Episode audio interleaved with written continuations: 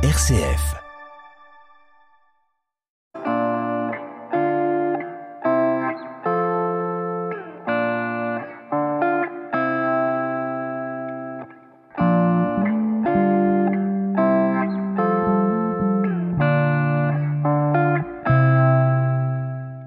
Donc là, on passe l'ultime contrôle, c'est ça? Tout à fait. On vient de le passer. Tout à fait. On va rentrer dans le bâtiment combustible. Pour entrer dans ce bâtiment combustible, on a passé un nouveau contrôle. Et euh, vous allez l'entendre, euh, le bâtiment est fortement dépressurisé. Ça, participe au confinement, qui est un principe de sûreté. Grâce à cette dépressurisation, on garantit que l'air à l'intérieur du bâtiment ne sortira pas du bâtiment. Donc là, j'arrive euh, devant, on arrive devant une piscine, bon pas pour se baigner, je suppose. Euh, à quoi elle sert cette euh, piscine et cette pièce? C'est ce qu'on appelle une piscine de désactivation. C'est là où va être entreposés les assemblages combustibles en attendant leur envoi à l'usine d'Orano à La Hague. Donc ici, on est plutôt sur la fin du processus. Oui et non. C'est aussi la piscine qui va accueillir les nouveaux assemblages combustibles avant qu'ils soient placés dans la cuve du réacteur.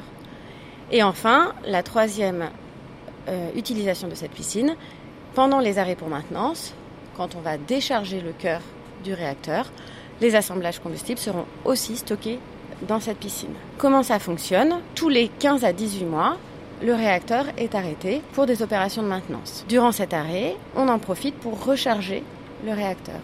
Le réacteur est rechargé par tiers, c'est-à-dire qu'on change un tiers du combustible à chaque fois. Au bout des trois cycles, il est stocké dans la piscine de désactivation durant une période de 18 mois environ pour qu'il baisse en radioactivité et en chaleur. Il est ensuite évacué à l'usine d'Orano. C'est quoi la, la chaleur, euh, enfin la température à laquelle on... Très, très chaud. Ah ouais, non, je- Très très chaud. Très très chaud. La piscine euh, a une utilité d'écran, c'est-à-dire que l'eau permet euh, d'être un écran à la radioactivité. Donc c'est vrai que là, on dirait un lagon, une piscine bien bleue. là. Tout à fait. La piscine est très bleue. euh, c'est juste dû à l'éclairage qui va se refléter contre les parois de la, de la piscine, qui donne cette couleur euh, bleu lagon, effectivement.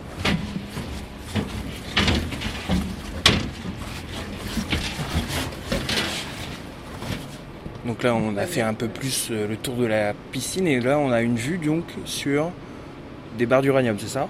On voit effectivement des assemblages sur le fond euh, qui sont stockés. En fait, cette piscine, elle contient 459 racks. C'est ces petits carrés dans lesquels sont insérés les assemblages combustibles. Un assemblage combustible fait 4 mètres de hauteur. Et euh, du coup, peut-être rien à voir, je dis des bêtises, mais j'ai vu des combinaisons de plongée dans l'entrée. C'est pas pour euh, aller sous l'eau. Alors non, les combinaisons ne sont pas faites pour aller sous l'eau. On peut avoir très rarement des interventions dans la piscine. Dans ces cas-là, ce sont des plongeurs qui sont spécialisés dans ce domaine qui vont intervenir avec toute la sécurité qui est mise en place. L'eau a pas l'air si chaude que ça, pourtant on met des choses très chaudes dedans. Comment ça se fait? La température de l'eau est régulée en permanence, l'eau circule en continu, on n'a pas d'eau qui stagne dans la piscine pour justement garantir que la température ne monte pas.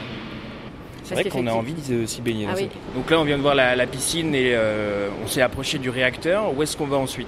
Là, on va garantir qu'aucun de nous n'est contaminé. Donc on va passer dans une machine qui va détecter la contamination et qui va nous autoriser à sortir de zone contrôlée. Donc là, vous allez mettre vos pieds et vos mains et la machine va mesurer la contamination au niveau des pieds et des mains. Bien au fond. 2, 1, non contaminé. Super. Donc là, je suis pas contaminé, donc j'ai le droit de sortir. Au niveau des pieds et des mains. D'accord. Ensuite, on va passer à un autre contrôle qui permettra de vérifier la contamination au niveau du corps entier. 2, 1, non contaminé. Devant vous se trouvent les portiques qui vont permettre de contrôler la radioactivité euh, sur le corps entier.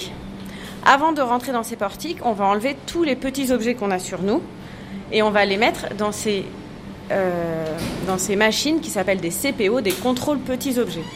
Ces machines vont permettre de vérifier qu'il n'y a pas de contamination sur tous les objets que nous portons sur nous.